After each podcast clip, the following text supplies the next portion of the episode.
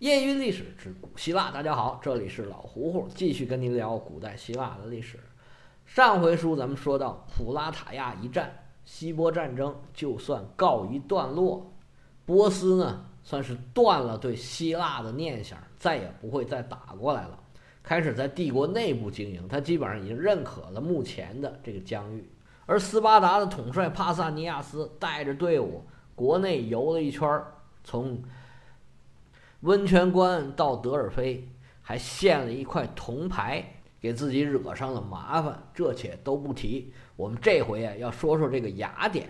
之前我们讲到，这个克桑提普斯带领着舰队收复了萨摩斯岛，把波斯的势力是彻底的赶走了。因为这一战呢，还在这个普拉塔亚平原之战之前，当时才刚刚九月份。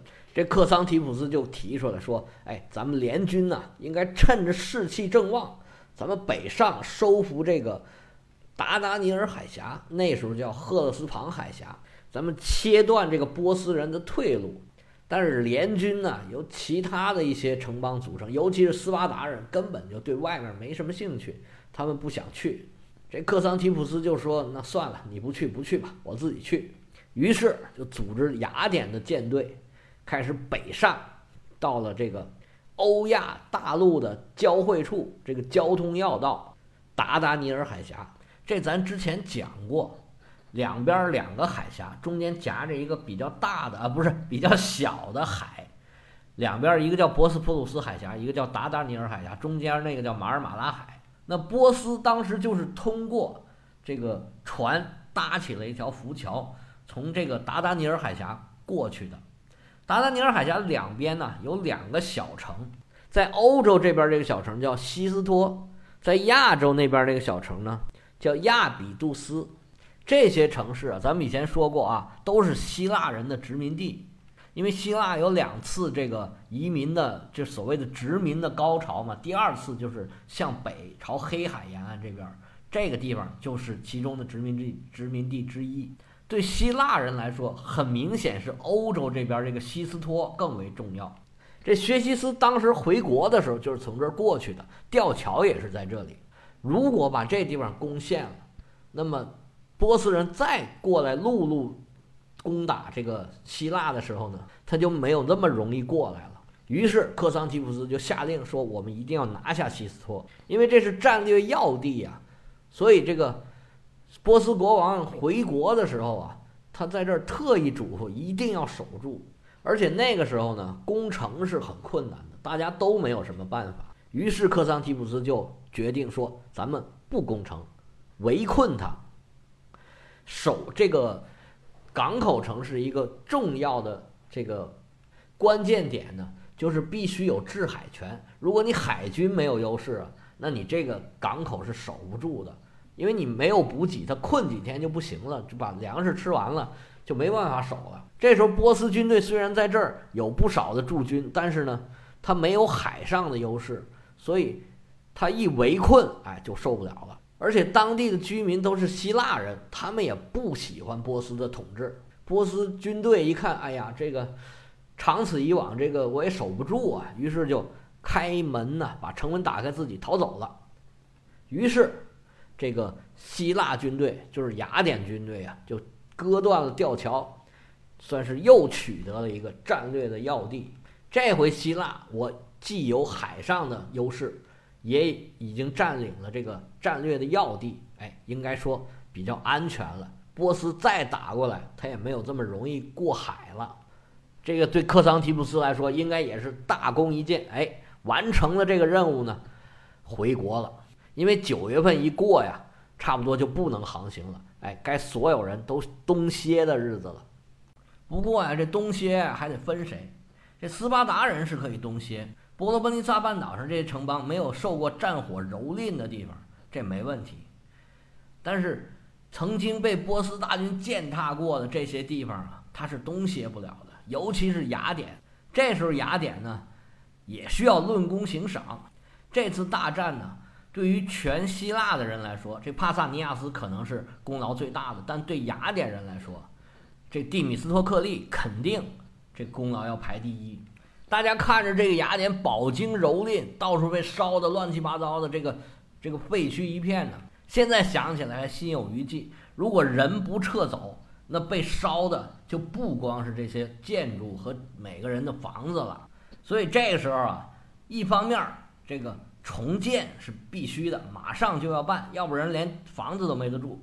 而这个时候啊，当时声望在如日中天的这个蒂米斯托克利。想了另外一件事儿，他一直在琢磨，我们怎么才能够不用老是临时疏散呢？这种临时疏散呢，可以说是权宜之计。而且这雅典是越发展越大，越发展越大，你越大就越难疏散。你开始就几千个人都躲在那个雅典卫城的堡垒里面就可以了，但是现在城市发展到几十万人，哪儿也不会有这么大的堡垒给你躲呀。他开始就琢磨呀，跟特朗普一样，咱们建个墙吧，把这雅典啊整个给围起来。但是在当时的技术条件下呀，肯定这是不现实的。一方面建这么大的墙啊是阻碍流动，这雅典它越发展越大，你老有一个这么个墙就很麻烦。其实啊，当时雅典是有城墙的，只不过呀，跟这个蒂米斯托克利当时想的这个城墙差距太大了。他想修的是那种又高又大、根本没办法攻破的城墙，但是这个想法本身，呃，说难听点就有点幼稚。而且雅典的范围太大了，你多么高、多么坚固的城墙，其实都很难守住，因为你这个点，任何一点一旦突破，它能进去，你就没办法守了。还有一个就是，如果真的这样修这个城墙啊，这个也容易塌，而且呢。太贵了，这得花多少钱啊？所以很快这个想法啊就被放弃了。那么这个时候啊，蒂米斯托克利啊脑子里又有一个更好、更大、更复杂的构想。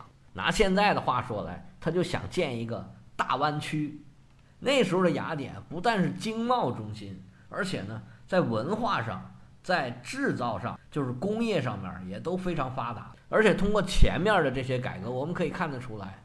他们对金融啊，对这种赚钱的各种各样的门道都研究得很深。拿现在的话说，雅典当时就是一个商贸、物流加上产学研，包括金融的中心。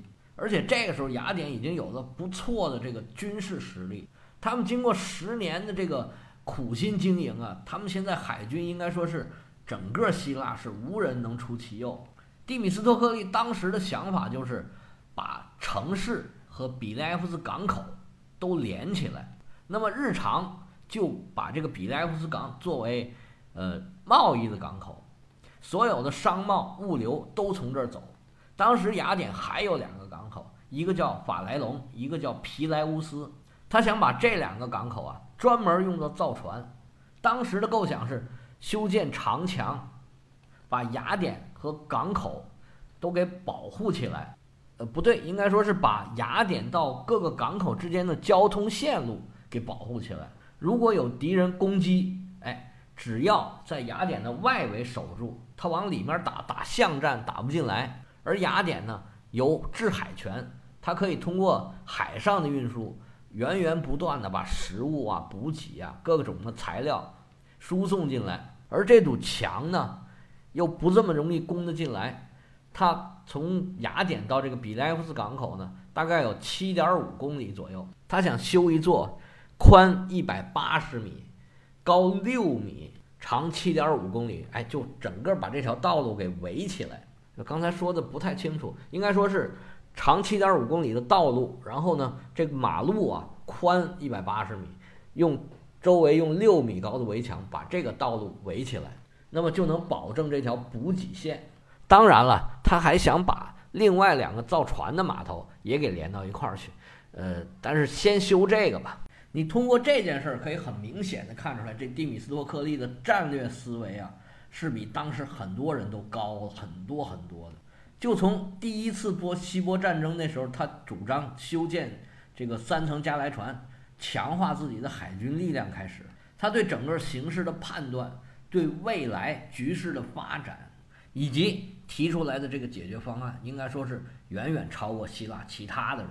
他的这种创造性思维啊，还有这个战略眼光，确实是非常的厉害。但是他更厉害的是什么呢？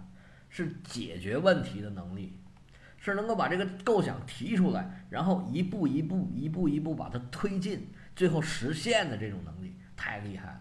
这人群呢，永远都分左中右，你不管什么时候能够推进改革，都是特别特别困难的。一般人的想法就是你折腾啥呀？现在不是挺好的吗？你这个兴师动众、大兴土木，又花钱又受累。将来有没有用也不知道，净搁那瞎折腾。这普通人呢会有这种想法，尤其是他这是从无中生有啊，原来根本就没有，你硬想生造出来一个这个东西，可能阻力就会更大了。这要是搁别人呢，可能也就放弃了。但你可别忘了，这蒂米斯托克利原来是干啥的？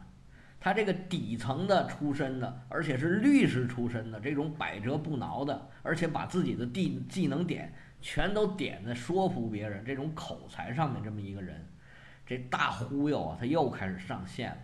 因为修这个墙啊，那肯定是要花钱的，那钱谁给啊？公民大会啊，你要去公民大会上说服别人投票，哎，赞成你的提案才行。那他的反对派是谁呢？还是他的老反对派，就是阿里斯泰德。虽然双方并肩战斗，哎，那是对外的，兄弟阋于墙而外御其武。对外可以一起打，对内呀，咱们还得互相掐。这阿里斯泰德也非常有充分的理由。第一个，那就是要花钱，劳民伤财，而且呢，不一定用得上啊。这事儿他不打仗的时候，平时他用不着啊。而真的打起来，到底用不用得着还不好说呢。让我们雅典市民为这么一个未知的东西来买单啊，我是不同意的。还有一个原因。阿里斯泰德当时就提出来，如果我们现在修这个，他斯巴达肯定是不同意的。如果斯巴达提出来，我们不让，不应该修这个墙啊，你防谁呢？这波斯刚刚被我们打跑，咱们俩热乎了没几天，你这就要修这个墙，你什么意思啊？如果斯巴达提出来这事儿，我们怎么办？那是修还是不修？如果修到一半，你这不等于白修了吗？这时候，蒂米斯托克利呢，就开始在。这个公民大会展开了一系列的演讲，力陈这个修这个墙，还有这个把这个比莱夫斯跟雅典一体化的这种好处。同时，他做出另外两个提案：第一个就是说每年确保至少有二十艘这种三层加莱船下水，确保我们海上力量的优势；第二个，给商人减税，是现在减吗？不是。修完了再减，经过一系列的工作，哎，这个蒂米斯托克利是如愿以偿，他这项提案得到了通过，因为他自己毕竟是这个战争最大的英雄，人望还在那，而且呢，他毕竟还是有利益，哎，给这些商人，这个说干就干呢。蒂米斯托克利是行动派，一旦这边这个呃决定下来了，马上组织人力、组织钱、组织施工队伍。开始修建长墙，这雅典呢，非常的热闹啊，因为从来也没见过呀，大家都来看这个西西海儿。他们这些反对派也没办法，因为公民大会一旦通过，那就是最终的决议。雅典人呢，不尊重少数人的意见，只要是民主，咱们通过了，哎，就按照这多数人的来。不过有一点，这阿里斯泰德可是说准了，修这个长墙啊，真的是把斯巴达人给惊动了。马上派出使者说：“你这雅典什么意思？你们想干什么？现在波斯是远在千里之外，你是为了防波斯吗？你根本就是为了防我呀！你想干啥呀你啊？赶紧给我停停停停停！别干了，别干了！咱们现在可是友好邻邦，你现在这做出这种举动，那是对团结是大大的不利呀！这斯巴达的意见呢，雅典是不能不重视的，因为斯巴达无论如何。”都是武力最强的国家，当时还是大家公认的雅典老大啊，不是希腊老大。这时候阿里斯泰德呀，眼珠一转，计上心来，马上回复使者：“哎呀，几位尊使，咱们这个事儿啊，我们修这个墙根本就不是针对您斯巴达的，我是针对波斯的啊。这这样吧，我组织一个代表团，咱们马上。”去这个斯巴达访问，咱们给您解释解释。这蒂米斯托克利决定去斯巴达访问，而且呢，他还要求带上这个阿里斯泰德。这阿里斯泰德呢，是典型的老实人，是不会说谎，说的实话大家都相信。在走之前，这阿里斯泰德跟蒂米斯托克利俩人召集所有的工程人员开会，吩咐下去说：“我们走的这段时间，你们给我加班加点儿，连夜施工，质量好不好先不管，咱们先把墙给我修上。把这一切安排好之后。”这两位领导可就去出访斯巴达去了。这一个大忽悠带着一个老实人来到斯巴达，发现接待他们的不是国王，是五位监察官。咱们以前反复说过，斯巴达这个监察官才是真正掌握实权的人。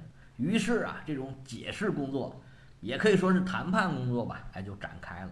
这斯巴达人就说：“你们就是针对我。”这蒂米斯托克利就说：“不是，不是，不是，真不是。”那斯巴达人说：“我不信，我不信。”蒂米斯托克利就说：“你相信，你相信。”哎呀，这么折腾了几轮之后啊，这阿里斯泰德提出来说：“哎呀，这项工程啊，我们雅典人呢全部都同意，而且没有人认为是针对你们的。要不然呢，你们老几位跟我回一趟雅典，好不好？”这蒂米斯托克利是大忽悠，我是老实人呐，你还不相信我吗？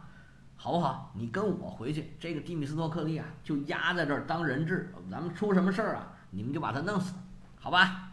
这斯巴达的监察官呢是将信将疑，于是同意了这个建议，说：“哎，我们五位跟您，哎，我可相信你啊！我不相信那大骗子蒂米斯托克利不是好人啊，让他留在这儿。有什么问题，哎，我们就拿他试问，好吧？这监察官。”就跟着阿里斯泰德回到雅典去了。这蒂米斯托克利啊，在斯巴达有很高的声望，他毕竟是这个萨拉米斯英雄，有很多人呢都很崇拜他。这蒂米斯托克利在这儿游游逛逛当人质，暂且不提。这阿里斯泰德带着这几个监察官呢，来到雅典之后，成天是吃吃喝喝，东游西逛，还派着很多卫兵啊。说是保证他们的安全，但是呢，不让他们离开，是寸步不离，上厕所都跟着。然后这阿里斯泰德呀，就出去忙去了，再找他找不着了，不知道干嘛去了。这么几天下来，斯巴达这帮监察官当真的看到这个工地的现场时，才发现这工程已经干完了。那这五位可就不等着了，兴冲冲赶回斯巴达，好拿这个蒂米斯托克利兴师问罪啊。这时候，蒂米斯托克利看哦，搞完了，好，那我可就不客气了。他要求在全体斯巴达公民所有的呃王室成员，在他们面前这个进行演讲。这演讲稿啊，呃，是记录在希罗多德的历史里面。当然了，既然是希老爷子写的，咱们也都存疑。他大概的意思就是说，我们。就是为了针对波斯，哎，为了保障雅典的安全，我们不但保障雅典的安全，同时呢，也能保障希腊的安全。你们要是要是愿意学我们，哎，每个城邦都可以自己建，哎，大家欢迎来学习，哎，咱们探讨探讨应该怎么搞。这时候啊，木已成舟，生米做成熟饭。你要是让希腊啊，不是让雅典再把这些墙拆了，那是绝不可能的。那么为了这个原因，再打一仗也。是不现实的。那么这时候呢，斯巴达没办法，只能吃这么一个哑巴亏了。面对现实，但是这个时候啊，这两家的梁子啊，可就慢慢慢慢的结下来了。这个事儿对雅典呢，可以说是意义非常的重大，因为对商人来说，最重要的有两点：第一个就是是稳定的，第二个就是可预期的。对商业保持非常开放态度的雅典呢，他又加加盖了这么一个能保障安全的这个城墙，而且呢，实施了很多这种促进商业交流的这么这些政策，还能保障对外的贸易交通线。这雅典呢，从此以后就成为这个希腊世界里面最重要的、第一重要的商业中心，把曾经走在前面的这个。什么科林斯啊、埃伊纳呀，这些城邦彻底甩在了后头。直到一百五十年以后，亚历山大建立了这个亚历山大港之后，希腊的这个贸易中心的地位才被亚历山大所取代。蒂米斯托克利可以说是一个战略家，他又完成了一项这个战略决策。那么之后，蒂米斯托克利又怎么样了呢？那斯巴达之后又发生了什么事情呢？哎，咱们下回接着说。